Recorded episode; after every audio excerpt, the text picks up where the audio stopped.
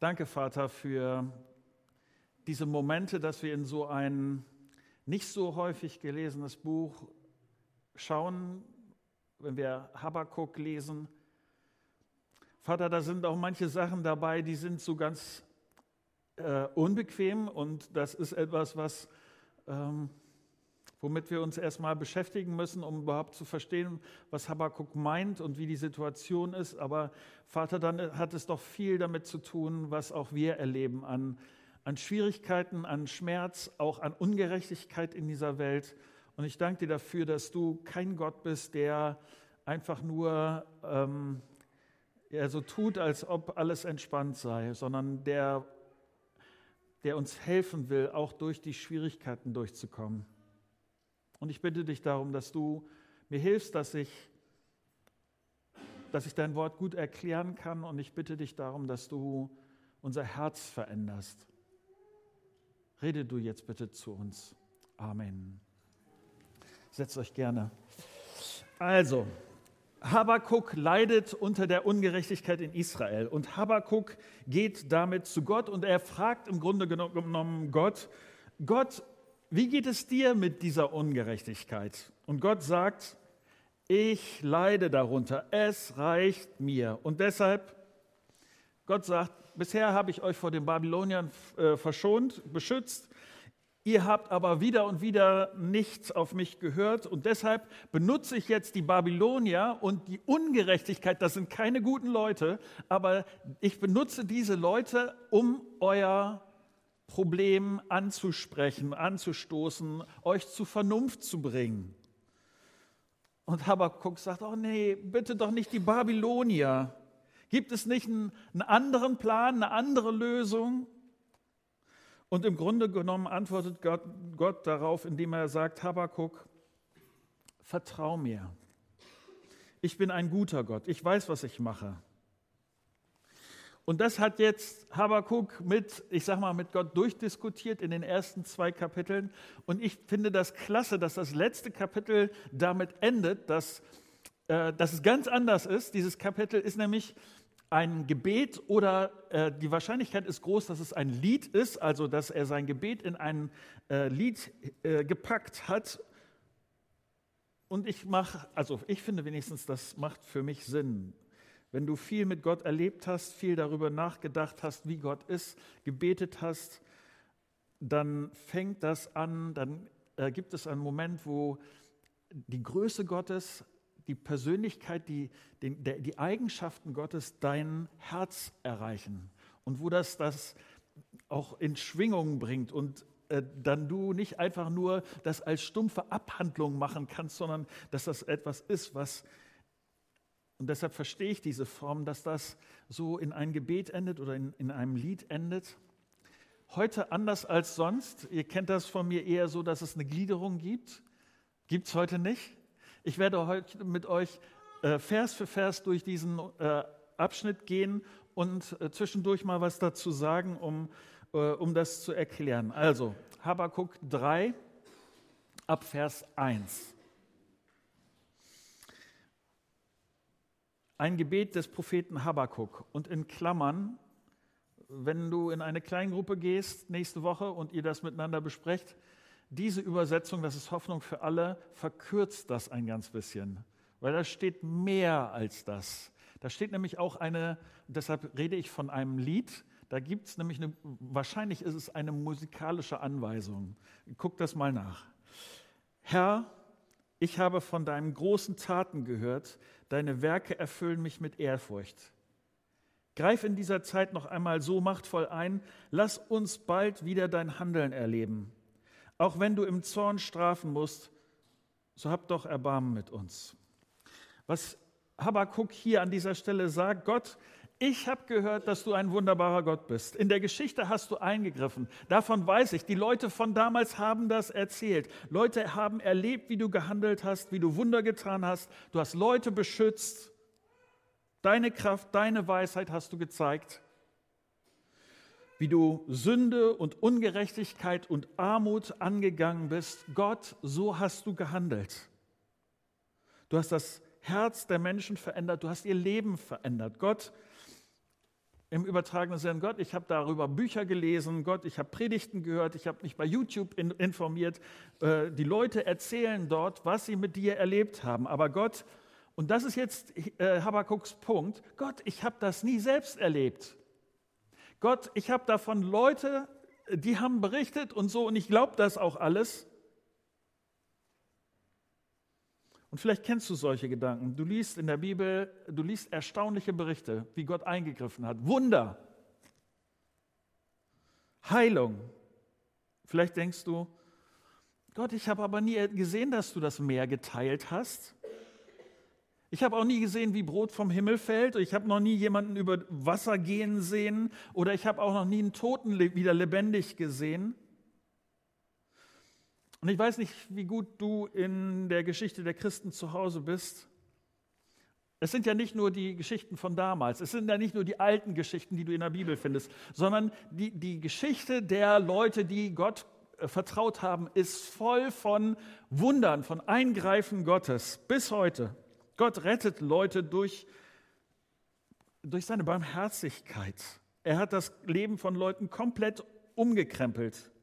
Ich habe neulich in der, in der Kirchengeschichte von einer Stadt gelesen, da sind so viele Leute Christen geworden, dass die Stadt die Polizeistationen aufgelöst hat, weil es für die Polizei nicht, nichts mehr zu tun gab. Verbrechensrate null, weil Leute auf Gott vertraut haben. Und Habakuk wünscht sich für Israel genau das. Gerechtigkeit, Frieden,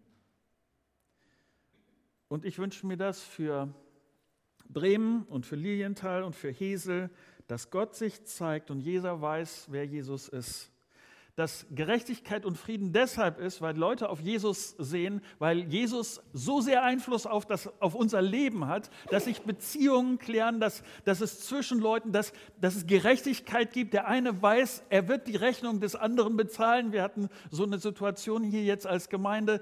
Äh, einer unserer Pastoren hat was bestellt und es, äh, es kommt einfach, äh, das Geld ist weg, weil derjenige, der das liefern wollte, es nicht bezahlt. Und ich sehne mich danach, dass es Gerechtigkeit gibt und dass das deshalb, weil Leute an Jesus glauben, weil ihr Leben mit Gott in Ordnung ist. Das wünsche ich mir so sehr für die Leute um uns herum, für meine Arbeitskollegen, für die Nachbarn, Mitschüler, Mitstudenten, dass unser Leben gemeinsam von Jesus bestimmt ist. Dass ich dass ich meine Tür nicht mehr abschließen äh, brauche, weil ich weiß, es wird nicht mehr eingebrochen. Die Versicherungen kriegen eine Krise, weil kein Fahrrad wird mehr geklaut, kein Einbruch, kein Diebstahl. Wäre das nicht klasse? Und Habakuk sagt, von solchen Zeiten habe ich gehört, davon habe ich gelesen, aber ich habe sie nie miterlebt. Und Habakuk sagt, das wünsche ich mir so sehr, jetzt und hier. Und er schreibt am Schluss dieses Verses einen tiefen Wunsch. Gott, auch wenn du durch die Babylonier so tief eingreifen musst, hab Erbarmen. Und ich muss dir erzählen, woran ich die ganze Zeit bei Habakuk denken muss.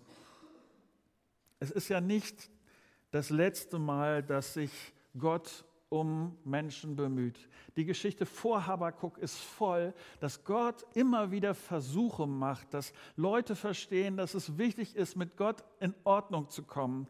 Seitdem hat Gott Versuch um Versuch um Versuch gestartet. 600 Jahre später kommt es zu dem ultimativen Höhepunkt dieser Versuche, als Jesus Christus, der Sohn Gottes, auf diese Erde kommt. Er kommt, wie hier im Vers steht, weil Gott seinen Zorn, in seinem Zorn strafen muss. Keine Sünde ohne Strafe. Und Habakuk sagt, ich verstehe das, Gott, ich verstehe das, das, aber hab Erbarmen. Bitte denk an deine Gnade, sagt Habakuk, deine Liebe, deine Vergebung. Und das passiert, als Jesus hier auf die Erde kommt. Und spätestens da wird dieses Gebet von Habakuk beantwortet.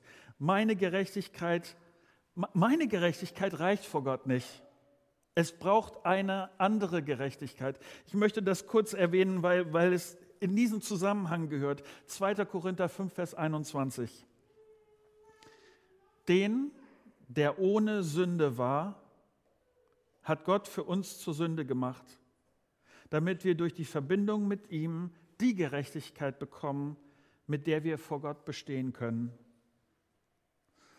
Die Barmherzigkeit Gottes bedeutet, der gerechte Jesus gibt sein Leben für meine Ungerechtigkeit. Gottes Zorn trifft Jesus und ich bekomme Gottes Barmherzigkeit geschenkt. Das ist etwas, was sich ähm, Habakkuk so sehr gewünscht hat. Das, woran auch Habakkuk festhält, ist Gottes Barmherzigkeit. Er, er schaut auf die Vergangenheit und er erinnert Gott an das, ähm, sei uns gnädig. Und er schaut dabei auf die Geschichte Israels. Auf, in Habakkuk 3, Vers 3 lesen wir das weiter. Von Theman kommt er, der heilige Gott. Vom Bergland Paran zieht er heran. Nur kurz zur Erklärung, Theman und Paran.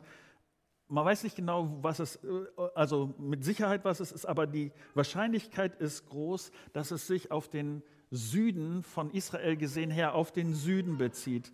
Also auf die Richtung, wo Ägypten ist, woher Gott Israel damals befreit hat. Dann geht es weiter in diesem Vers. Sein Glanz strahlt über den Himmel und sein Ruhm erfüllt die ganze Erde. Wie das Sonnenlicht bricht seine Herrlichkeit hervor, um ihn leuchtet es hell und die Strahlen verbirgt sich und den Strahlen verbirgt sich seine Macht. Vor ihm her geht die Pest und wo er vorbeigezogen ist, greift die Seuche um sich. Was hier passiert ist, dass äh, Habakuk sich erinnert an die Geschichte Israels und wenn es darum geht, um, um diese Pest, vielleicht bist du so bewandert mit der Geschichte Israels, dass du weißt, damals, das war eine der Strafen, die äh, Ägypten abbekommen hat, weil sie Israel nicht haben ziehen lassen. Gott hat Ägyptens Pharao wegen seiner Unterdrückung und ähm, wegen seiner Ungerechtigkeit äh, bezahlen lassen, äh, bestraft. Habakuk 3, Vers 6. Wo immer sein Fuß hintritt, bebt die Erde. Tritt sein Blick, trifft sein Blick die Völker, so erschrecken sie. Berge aus grauer Vorzeit bersten auseinander, alte Hügel sinken in sich zusammen. So schreitet er wie früher über unsere Erde. Ich sehe die Zelte von Kuschan erzittern und auch die der Midianiter geraten ins Wanken. Was Habakkuk hier macht, ist, er betet. Gott, du bist so groß. Und Gott, was für, für eine Nummer bin ich denn im Angesicht äh, von, von dir, der du Schöpfer des Allen bist? Äh, Gott, ich bin nicht Nabel der Welt. Ich bin nicht der, um den sich alles äh, dreht, sondern um dich soll sich alles drehen. Du bist dieser gewaltige Gott. Und wo du erscheinst und deutlich bist, bin, wird, wer du bist, da werde ich ganz klein. Ich finde, unsere Zeit heute ist sehr, sehr ähnlich wie Habakuks Zeit. Äh, letzte Woche sagt mir jemand, wenn es Leute hilft, an Gott zu glauben, dann ist das mit dem Glauben ganz nett und dann kann ich das aushalten. Wer es braucht mit dem Glauben. Aber dieser Gott existiert doch nicht wirklich. Vielleicht kennst du solche Situationen. Habakuk sagt hier, ich würde so gerne, dass den Leuten deutlich wird, dass ihnen die Kinnlade runterklappt, äh, wenn sie verstehen, wer du wirklich bist.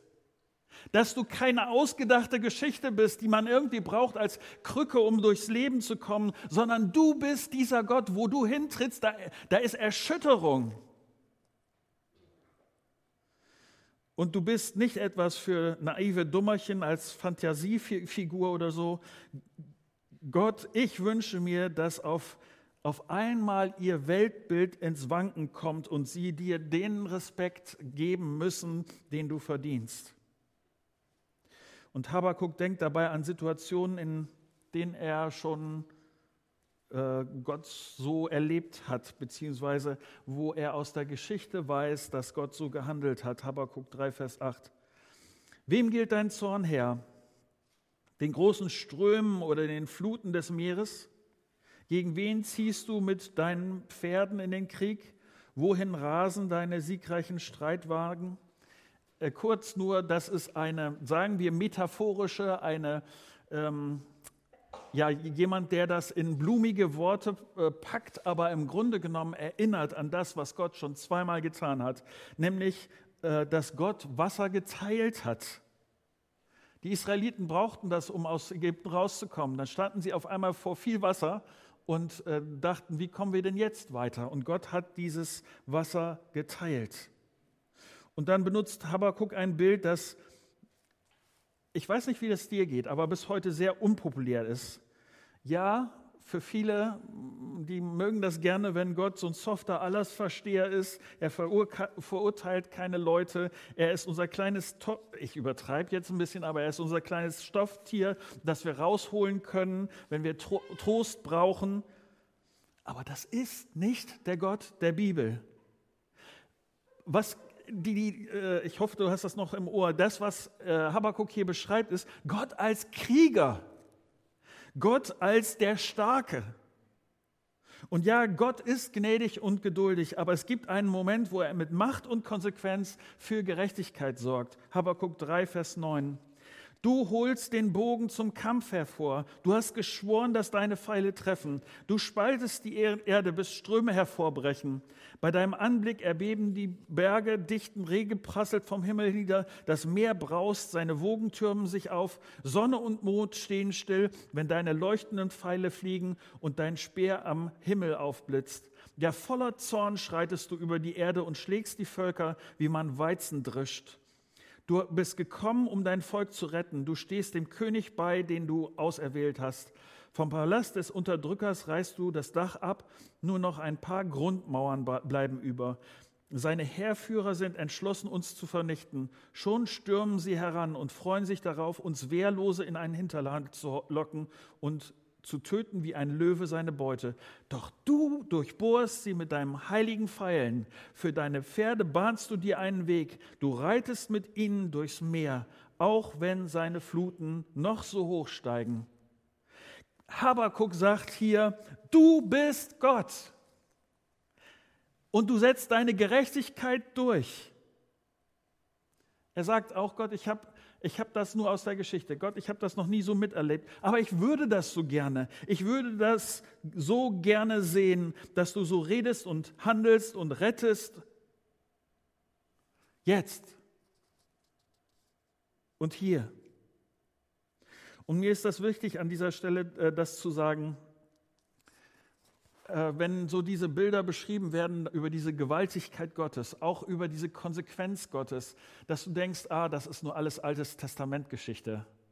Das ist nur der Gott, der damals sich im Alten Testament zugezeigt hat. Ich, ich hoffe, du liest das Neue Testament und merkst, dass sich da nichts unterscheidet. In der Art und Weise, wie Gott unterwegs ist, ist es genau der gleiche Gott. Bei ihm geht Gerechtigkeit und Gnade und Liebe und Freundlichkeit zusammen. Deshalb steht hier in Vers 13, doch du bist gekommen, um, ein, um ein, äh, dein Volk zu retten. Ja, er ist dieser Gott, der nicht, also Gott gebraucht diese Babylonier, um seine, sein Volk zu sagen, so geht es nicht weiter. Und trotzdem ist Grund, sein Grundanliegen nicht, sein Volk zu zerstören. Sein Grundanliegen ist nicht, Leute zu ärgern. Da hat er überhaupt kein Interesse daran. Sein Grund ist, sein Volk zu retten. Und das ist es bis heute. Es gilt Israel genauso wie Bremen, Hesel, Lilienthal. Gott ist gekommen, um zu retten. Gott ist gekommen, damit Söhne und Töchter in seine Familie hinein adoptiert werden können, sie Gott erleben als ihren liebevollen Vater. Und Habakkuk hat einen Moment, wo ihm deutlich wird, mit wem es hier dann eigentlich zu tun haben. Vers 16. Als Gott mir dies alles zeigte, fing ich am ganzen Leib an zu zittern. Seine Worte ließen meine Lippen beben. Der Schreck fuhr mir in die Glieder und ich konnte mich kaum noch auf den Beinen halten. Aber nun will ich ruhig auf den Tag warten, an dem das Unheil über dieses Volk hereinbricht, das zum Angriff gegen uns bläst.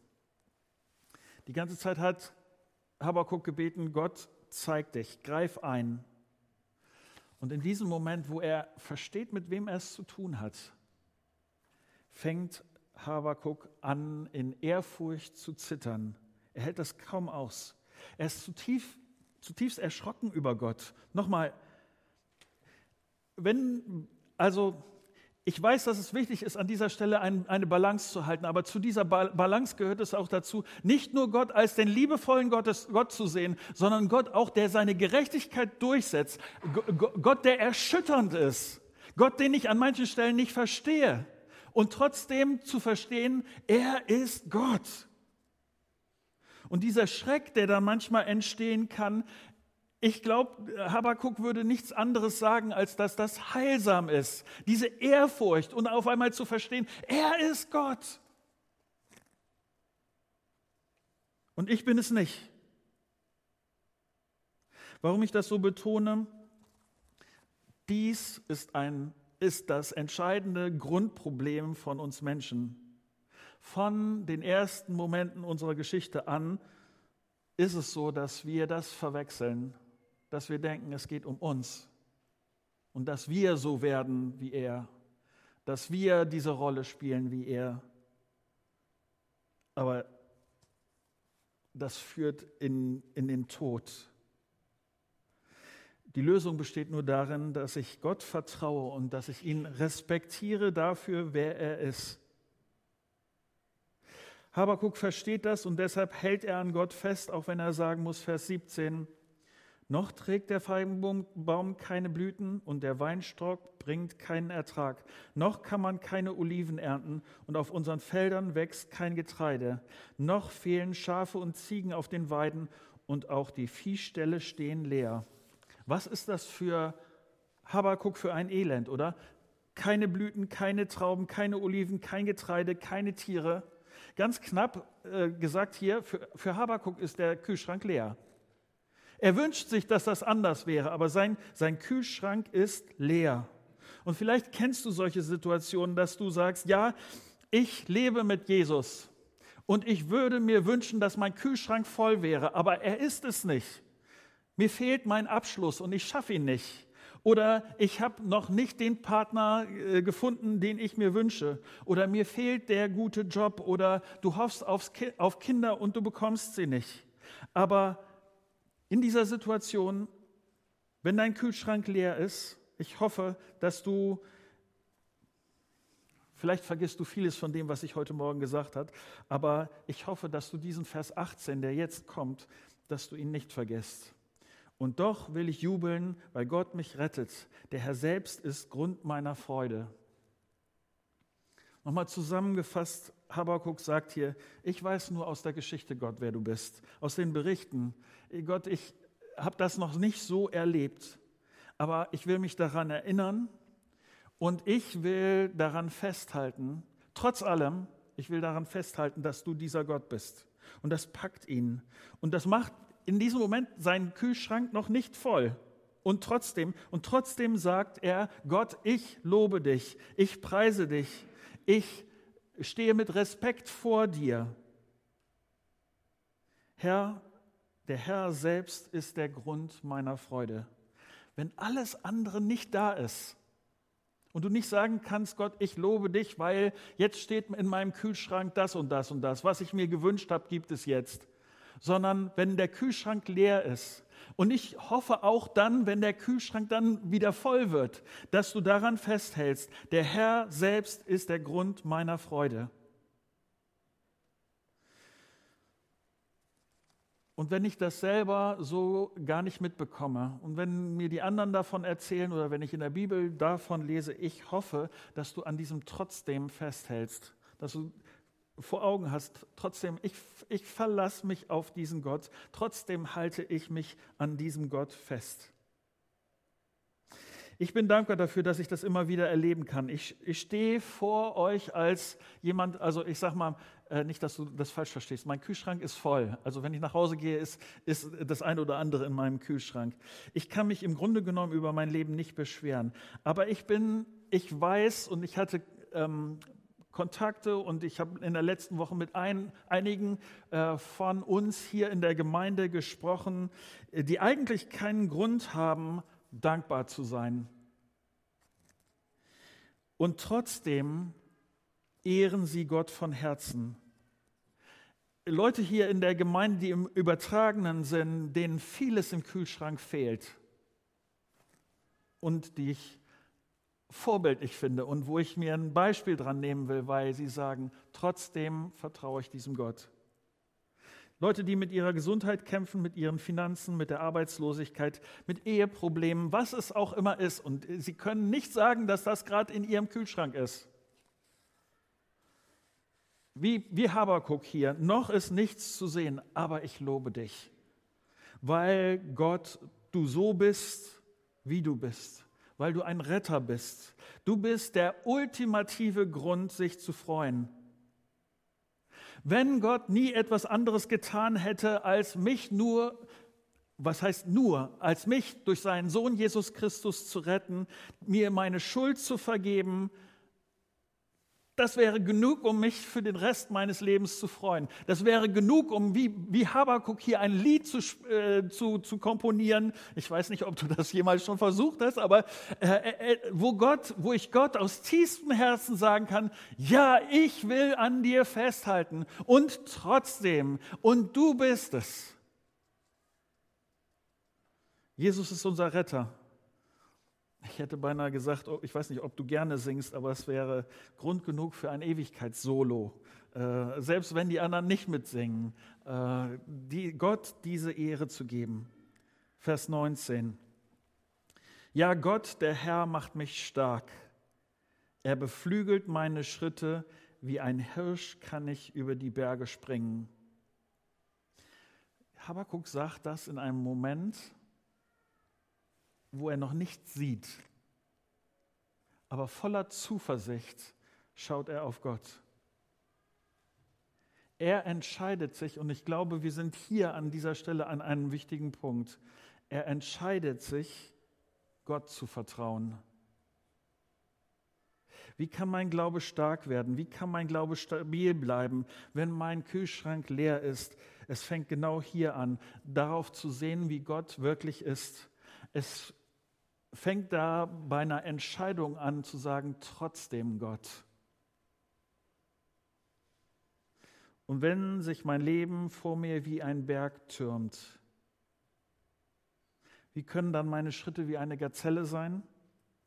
Das ist dieser trotzdem Glaube, was Gott in mir dann verändert. Trotzdem Glaube sieht die starke Hand Gottes. Trotzdem äh, Glaube vertraut diesem Gott. Trotzdem Glaube sieht das, was noch nicht ist, aber kommen wird. Habakuk ist frustriert in sein Buch gestartet hat. Wenn du die ersten Zeilen nochmal liest, äh, siehst du, wie er leidet unter der Ungerechtigkeit. Und jetzt endet er mit diesem Lied und er endet mit der aus meinen tiefsten Überzeugungen, weil das findest du an jeder Stelle in, in der Bibel, aus tiefsten, ähm, dass er auf Gott sieht, das ist das Entscheidende, dass er an Gott festhält. Er, er endet mit einem Lied voller Vertrauen, weil er auf Gott schaut. Und ich hoffe sehr, ich weiß nicht, wie voll dein Kühlschrank ist, aber ich hoffe, dass du einstimmen kannst in dieses Lied indem du auf Gott siehst und sagst, Gott trotzdem, was auch immer, trotzdem, an dir will ich festhalten. Soweit.